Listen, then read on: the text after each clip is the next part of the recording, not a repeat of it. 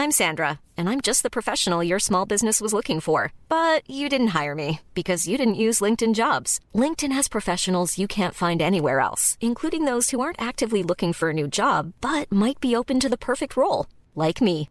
In a given month, over 70% of LinkedIn users don't visit other leading job sites. So if you're not looking on LinkedIn, you'll miss out on great candidates like Sandra. Start hiring professionals like a professional. Post your free job on linkedin.com/spoken today. Ryan Reynolds here from Mint Mobile. With the price of just about everything going up during inflation, we thought we'd bring our prices down. So to help us, we brought in a reverse auctioneer, which is apparently a thing. Mint Mobile unlimited premium wireless. Ready to get 30, 30, bit to get 30, bit to get 20, 20, 20, bit to get 20, 20, bit to get 15, 15, 15, 15 just 15 bucks a month. So, Give it a try at mintmobile.com slash switch. $45 upfront for three months plus taxes and fees. Promo rate for new customers for limited time. Unlimited more than 40 gigabytes per month. Slows. Full terms at mintmobile.com.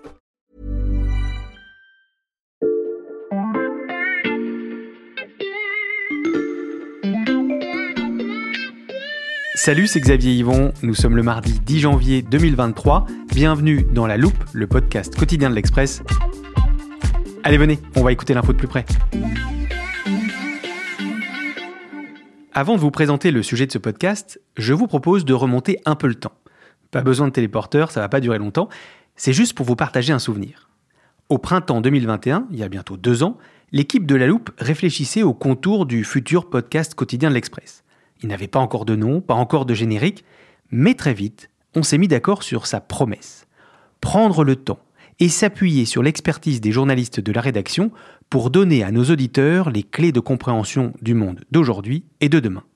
Ce que ça veut dire concrètement, c'est que nous voulions que celles et ceux qui écoutent parfois la radio le matin ou regardent les journaux d'une chaîne d'infos apprennent quand même des choses en nous écoutant. Depuis, on construit un nouveau podcast chaque jour en gardant cette promesse à l'esprit. Et l'épisode d'aujourd'hui en est une parfaite illustration. Depuis quelques semaines, et pour encore quelques mois, vous entendez et lisez beaucoup ces trois mots dans les médias. La réforme des retraites. Réforme des retraites Cette année sera en effet celle d'une réforme des retraites. La réforme des retraites. La réforme des retraites. Et bien plutôt que de vous présenter les enjeux de ce texte, la loupe a décidé de faire un pas de côté. Vous écoutez le premier épisode d'une mini-série consacrée à La CGT La CGT De la CGT. La CGT CGT. La CGT. non pas pour parler de sa position ou de son rôle dans les négociations autour de la réforme des retraites, mais pour vous raconter comment les guerres internes et autres haines recuites ont eu raison du pouvoir de l'ex-premier syndicat de France. À l'aube d'un bras de fer social musclé, la CGT n'est plus que l'ombre d'elle-même, et croyez-moi, le récit de sa dérive vaut le détour. Épisode 1, Philippe Martinez et l'esthétique du chaos.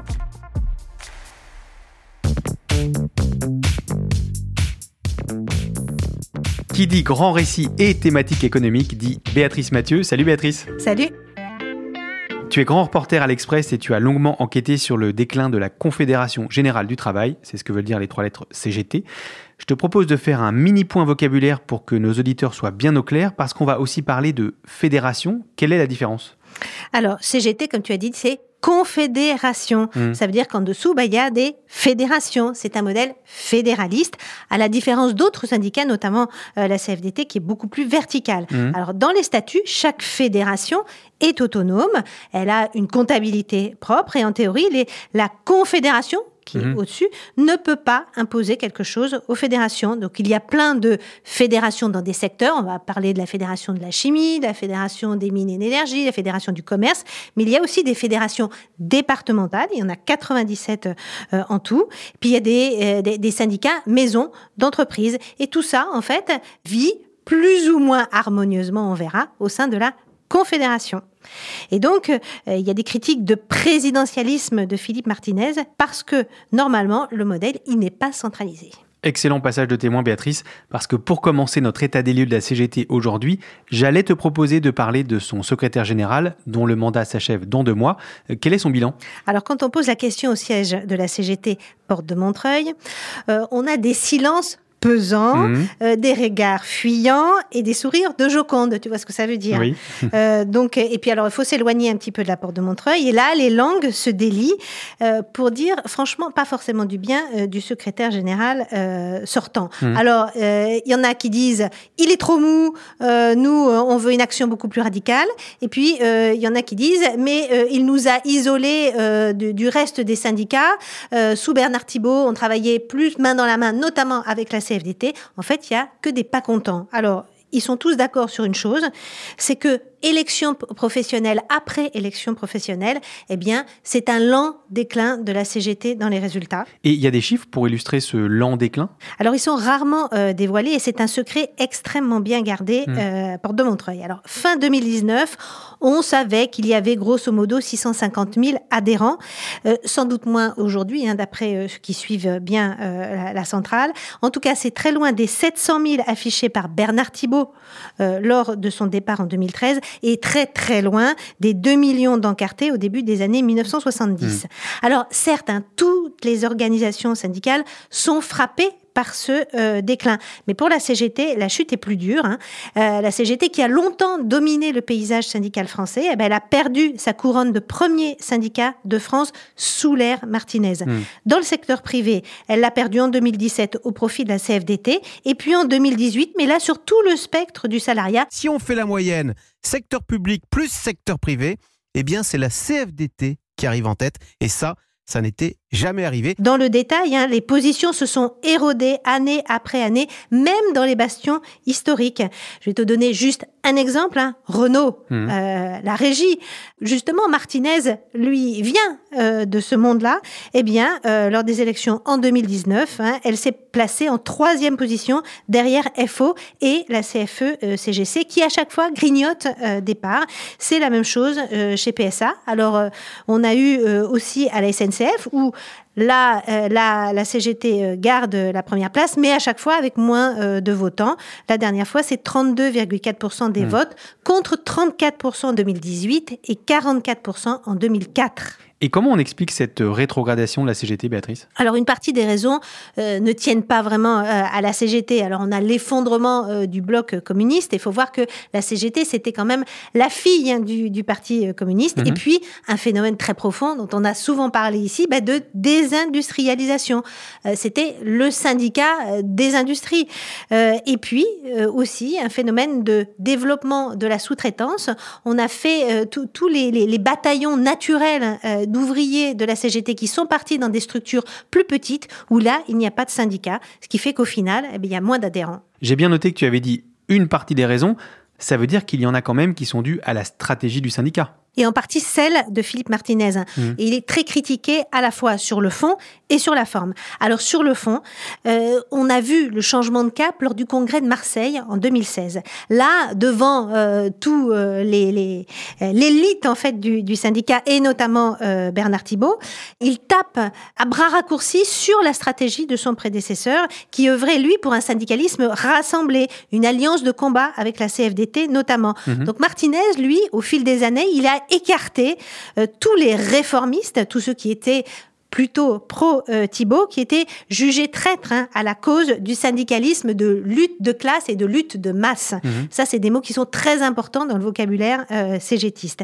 Et puis, euh, il a essayé de faire une course avec les plus radicaux. Le problème, c'est que quand on fait une course, ben, il faut accepter aussi qu'il y en a qui soient plus rapides que vous. Et aujourd'hui, il s'est trouvé coincé entre ceux qui le trouvent euh, trop mou, les fameux euh, radicaux, et puis euh, ceux qui l'accusent de les avoir évincés, ceux qui étaient plutôt euh, de la garde rapprochée de Bernard Thibault. Ça, c'est pour le fond et sur la forme? On dit l'homme autoritaire, solitaire, avec des décisions qui tombent d'en haut. C'est le fait du prince. Et ça ne marche pas forcément dans une organisation confédérale. On on va en venir à ces décisions parfois controversées. Mais d'abord, j'ai une dernière question pour terminer cet état des lieux, Béatrice. Vu l'érosion du nombre d'adhérents que tu nous as décrite, comment se finance la CGT aujourd'hui? À l'âge d'or de la CGT, on parlait de timbre. Alors, Mhm. qu'est-ce que c'était qu'un timbre? Euh, C'était grosso modo 1% du salaire net. Et donc, les adhérents versaient un timbre par mois. Mhm. Alors, au fil des, des années, le timbre aujourd'hui ne vaut plus que entre 0,3 ou 0,5% du salaire net.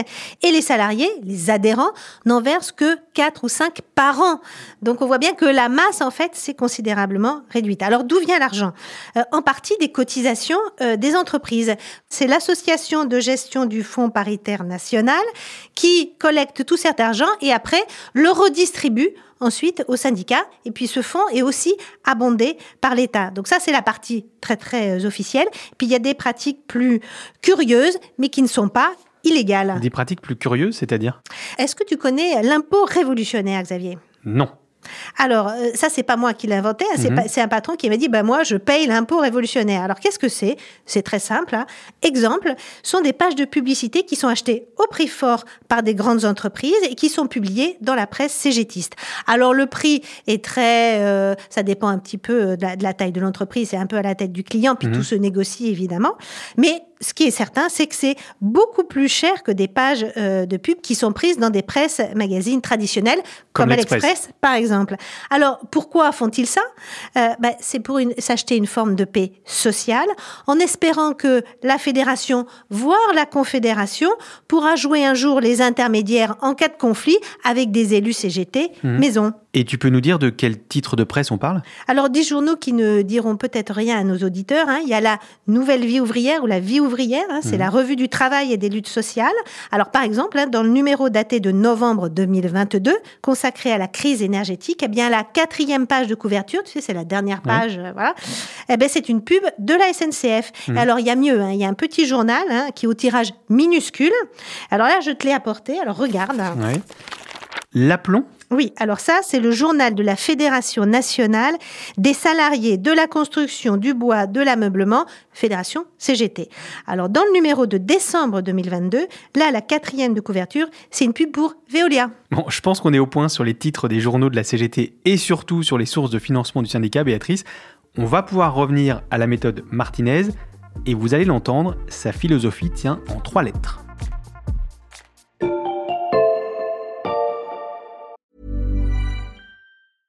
Ryan Reynolds here from Mint Mobile. With the price of just about everything going up during inflation, we thought we'd bring our prices down. So to help us, we brought in a reverse auctioneer, which is apparently a thing. Mint Mobile unlimited premium wireless. Ready to get 30, 30, bit to get 30, bit to get 20, 20, 20, bit to get 20, 20, bit to get 15, 15, 15, 15 just 15 bucks a month. So, Give it a try at mintmobile.com slash switch. $45 upfront for three months plus taxes and fees. Promo for new customers for limited time. Unlimited more than 40 gigabytes per month. Slows. Full terms at mintmobile.com.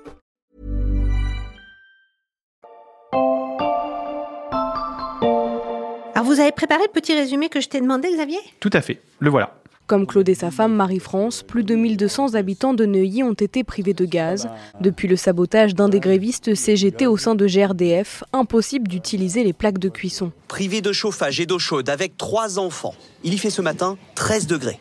Parfait. Donc là, ça se passe mi-décembre 2022. Mhm. Tout un quartier de Neuilly-sur-Seine est privé de gaz pendant plus de 24 heures. C'est grosso modo un millier de foyers qui sont sans chauffage. Il y a des crèches, un hôpital, Mhm. le tout à l'appel de la CGT. Alors là, tu vas me dire, bon, bah d'accord, euh, on a l'habitude. GRDF, hein, qui gère les, les- les réseaux euh, de gaz, a l'habitude de, de ces coupures en cas de conflit social. Surtout euh, quand on parle de salaire. Oui, alors c'est tentant, mais je sais que si tu as choisi cette coupure-là, c'est forcément qu'il y a une bonne raison. Oui, parce que là, cette fois-là, il y a une ligne rouge qui a été franchie. Mhm. Les grévistes ont versé sur euh, les robinets, en fait, qui permettaient de, de rouvrir euh, le gaz, une sorte de cire fondue pour endommager les circuits et retarder la mise en fonctionnement du réseau. Mhm. Il y a un autre exemple, hein, toujours dans le même conflit. Quelques jours auparavant, ce sont les pneus des véhicules d'intervention d'urgence de GRDF qui ont été crevés. Mhm. Et là, les gaziers ont été dans l'incapacité d'accompagner les pompiers en cas de fuite pendant deux jours. Normalement, c'est quelque chose qui est euh, obligatoire. Quand les pompiers vont sur une fuite de gaz, il faut qu'ils soient accompagnés ben, des gaziers. Et là, euh, ça n'a pas été possible, ce qui est extrêmement euh, dangereux. Alors, le protocole de fin de conflit a été signé avant Noël, mais pour un syndicat qui se dit vouloir reprendre la main sur l'outil de production, eh ben, le détériorer, ça laisse un peu songeur. Ça illustre surtout le durcissement de la méthode d'action sous l'ère Martinez. Et est-ce que Philippe Martinez était connu pour sa radicalité avant d'être élu secrétaire général? Ben, Pas du tout, parce que Martinez, il était finalement très conciliant lorsqu'il était à la Fédération de la métallurgie. Et le costume, ou sa course à la radicalité qu'il a fait avec d'autres, hein, eh bien, a changé l'homme. Et la CGT a évolué vers une opposition systématique au niveau national. C'était niette. D'où la philosophie qui tient en trois lettres. Quoi qu'il se passe, la CGT dit non. Exactement. Alors, euh, on a pas mal d'exemples. Hein. Je vais t'en donner quelques-uns. Tu te rappelles des ordonnances travail. Hein. Là, Mhm. on est au début euh, 2017, avec le début du cycle de concertation des fameuses ordonnances travail. Le gouvernement là, dit vouloir réunir six fois de suite les huit principaux syndicats pour tenter une co-construction de la loi, avec une contrepartie claire, zéro fuite dans la presse. Mhm. Bah, au sortir de la première réunion, la CGT fait un communiqué, fait un ramdam pas possible pour dénoncer les méthodes scandaleuses du gouvernement. Le résultat, c'est que le gouvernement ne lui a plus fait confiance et n'a plus voulu discuter avec eux. C'est ça la stratégie du pourrissement. Mais alors, il y a une autre stratégie, c'est celle de la chaise vide. À quelle occasion, par exemple? Alors, exemple, en mars 2021, là, la CGT refuse de se joindre à un cycle de discussion lancé par Geoffroy Roux de Bézieux, qui est le président du MEDEF, entre les syndicats et le patronat. C'est une rupture, en fait, dans l'histoire de la centrale, parce qu'elle avait fait euh, seulement, jusqu'à présent, des boycotts symboliques. Il y avait eu euh, Bernard Thibault qui avait boycotté les vœux euh, de Nicolas Sarkozy en 2011, qui avait rendu Sarkozy fou furieux. Mhm. Et puis, il y avait la conférence sociale de Hollande en 2015 qui avait été euh, boudée, mais il n'y avait pas de, d'absence systématique. Eh bien, euh, ce boudage de la CGT, on l'a revu là euh, cet automne, la CGT n'a pas voulu participer au cycle de concertation sur l'avenir du système de retraite qui a été organisé par Olivier Dussopt. Donc, quand tu mets l'opposition systématique, le niet à tout, et les méthodes plus radicales, et la chaise vide, eh bien, ça a des conséquences très importantes sur le fonctionnement de la CGT, et ça a même eu des conséquences pour mon enquête. Comment ça? Bah, il faut dire que dans les entreprises, les DRH ou les directeurs des relations sociales, ils sont un petit peu tétanisés quand on leur demande de parler de la CGT. Tous ont refusé de parler en on, comme Mhm. on dit, et même en off, ça a été euh, compliqué. Le résultat, c'est un cercle vicieux. La CGT qui est exclue des négociations, elle est affaiblie, divisée, et surtout, elle laisse le champ libre à des nihilistes, on pourrait dire, que la tête, que la centrale, la confédération, n'arrive pas à canaliser. Là, je vais te donner un très bon exemple, c'est ce Mhm. qui s'est passé à Noël à la SNCF avec la grève des contrôleurs. En fait, cette grève, elle est née en dehors de tout cadre syndical et notamment en dehors du cadre de la CGT cheminot, qui au début était assez réticente à suivre le mouvement parce qu'elle considérait que c'était un mouvement trop corporatiste. Bon, du bout des lèvres et après les a soutenus, mais au départ, ils n'avaient pas envie de le faire. Quand la Confédération générale du travail prend des allures de coquille vide, je te propose de laisser de côté les méthodes du syndicat pour en venir à son socle idéologique, Béatrice. Tenez-vous bien, chers auditeurs, il sera toujours question de la CGT, et pourtant, on va parler de décroissance.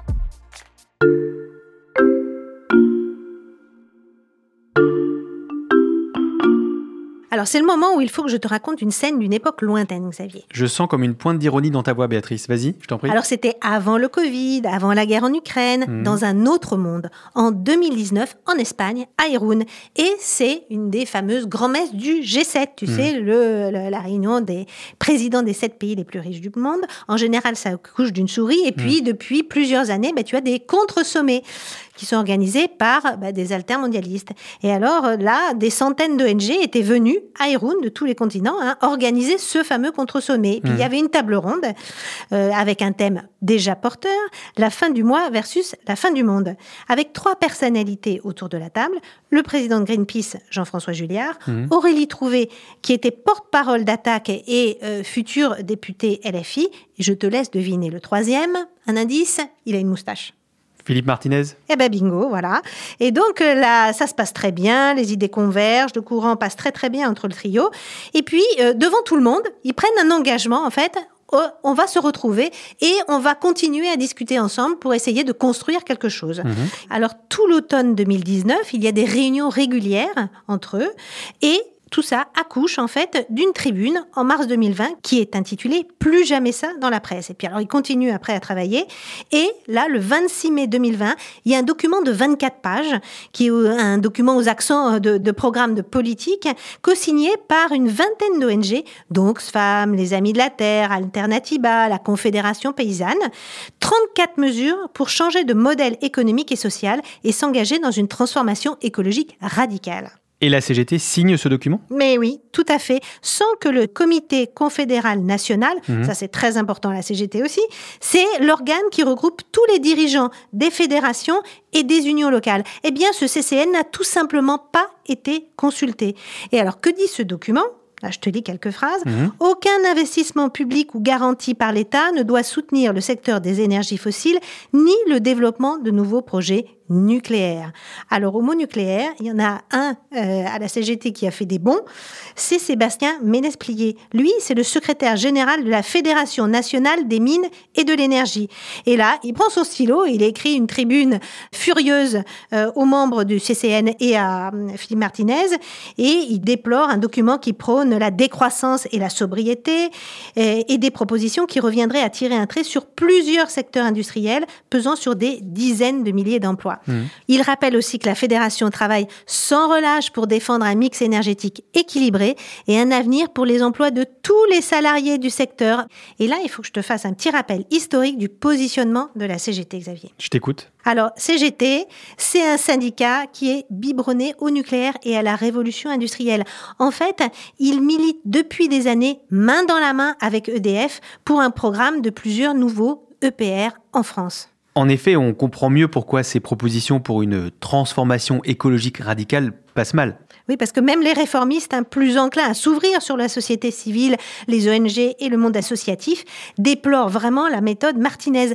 Et ils disent tous, mais quelle est la vision stratégique de la Hmm. CGT Et ça, c'est un vrai sujet. Et avec une formule sanglante d'Emmanuel Lépine, qui est le patron de la Fédération de la chimie, il dit, si on veut singer la CFDT sur l'écologie, on va disparaître. Nous ne sommes pas outillés pour ça. C'est un peu comme si on voulait faire de la menuiserie avec une truelle. De la menuiserie avec une truelle, il y a d'autres sujets de division au sein de la CGT à part la transition écologique? Bah, en clair, c'est en fait une bataille entre les anciens et les nouveaux, les réformistes et les radicaux. Et elle s'accroît sur tous les sujets. Et cette querelle s'est même récemment réglée devant les tribunaux chez le constructeur automobile Stellantis, où depuis des mois, en fait s'opposer deux syndicats CGT. Maison, tu avais CGT Stellantis Poissy, Mhm. qui était soutenu par la Fédération de la métallurgie et plus ouverte au compromis, contre la CGT Poissy euh, PSA sur une ligne beaucoup plus dure. Et, et donc, euh, tout ça, ça s'est résolu euh, devant le tribunal. Et le second, donc le plus dur, a été condamné à arrêter d'utiliser le nom CGT. Et cette bataille, elle se retrouve aussi au niveau euh, international. Tu as certaines fédérations comme celle de la chimie, du commerce et certaines unions départementales comme celle des Bouches-du-Rhône ou du Val-de-Marne qui sont retournées dans le giron de la Fédération syndicale mondiale. Mhm. Alors c'est quoi les FSM Ce sont des, en clair, des crypto-communistes. C'est une entité créée en 1945 par l'URSS pour noyauter en fait les syndicats euh, de l'Ouest. Et aujourd'hui, euh, la FSM, eh ben, elle est noyautée par la Corée du Nord, par la Libye, par le Venezuela. Et puis euh, la CGT, en fait, dans les années 90, elle était sortie de la FSM pour aller vers des structures internationales plus souples. Eh bien, tu vois, euh, certaines fédérations CGT, ils sont retournés. Donc on voit bien que la bataille, elle a lieu à tous les niveaux. Alors, euh, quand on se pose la question que peut penser Martinez de tout ça, ben lui, il est un peu euh, euh, bunkérisé euh, dans son siège de Montreuil. Il veut croire à l'unité et joue l'autruche. Philippe Martinez joue l'autruche, mais plus pour longtemps. Son mandat à la tête de la CGT se termine au mois de mars. Et vu le tableau que tu viens de dresser, j'imagine que sa succession ne va pas être un long fleuve tranquille. Tu imagines bien. Tu nous racontes ça dans l'épisode de demain? Avec plaisir. Béatrice Mathieu, je rappelle que tu es grand reporter à l'Express et que tu signes une enquête extrêmement fouillée sur le déclin de la CGT à retrouver sur l'express.fr. Courez-y, chers auditeurs, c'est absolument passionnant et le premier mois d'abonnement numérique ne coûte qu'un euro en ce moment. Pour ne pas rater le deuxième épisode de notre série, pensez aussi à suivre la loupe sur votre plateforme d'écoute préférée, par exemple Castbox, Apple Podcast ou Podcast Addict. Vous pouvez nous laisser des commentaires ou nous écrire à la loupe at l'express.fr Et pour bien commencer l'année, vous pouvez aussi vous inscrire à notre newsletter pour recevoir des recommandations d'écoute chaque vendredi. Le lien est dans la description de ce podcast. Cet épisode a été écrit par Margot Lanuzel, monté par Charlotte Baris et réalisé par Jules Cro.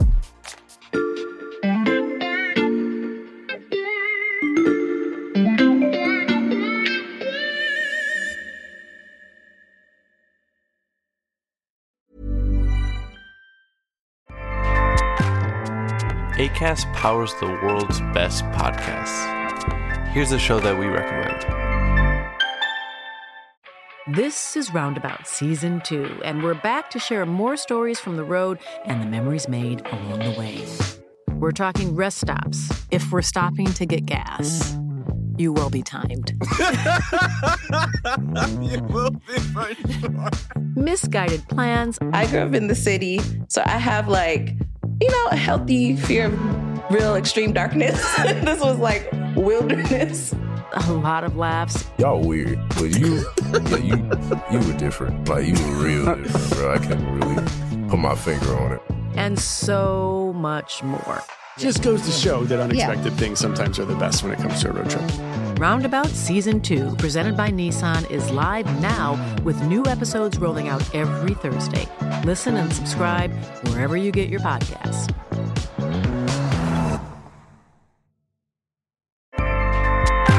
ACAST helps creators launch, grow, and monetize their podcasts everywhere. ACAST.com.